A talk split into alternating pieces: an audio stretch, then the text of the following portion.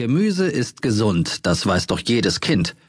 Was ihm damit aber sonst noch aufgetischt wird, sollte ihm weniger gut bekommen.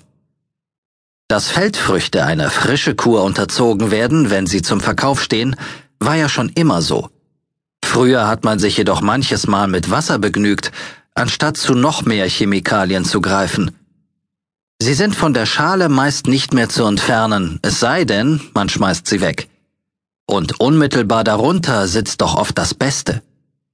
Wer Zitronenschalen mitverkochen möchte, kann gar in arge Gewissensnöte geraten.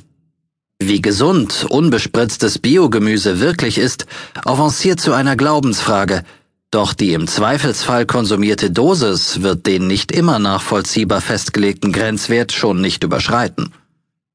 Ebenso wie die damit behandelten Pflanzen entwickelt auch der Mensch auf Dauer eine beachtliche Resistenz gegen Pestizide und anderes Unkraut, zumal dann, wenn das vermeintliche Allheilmittel oft genug gewechselt wird. Was nicht allzu schwer fällt angesichts der großen Auswahl, andererseits sind Großbestellungen aber günstiger.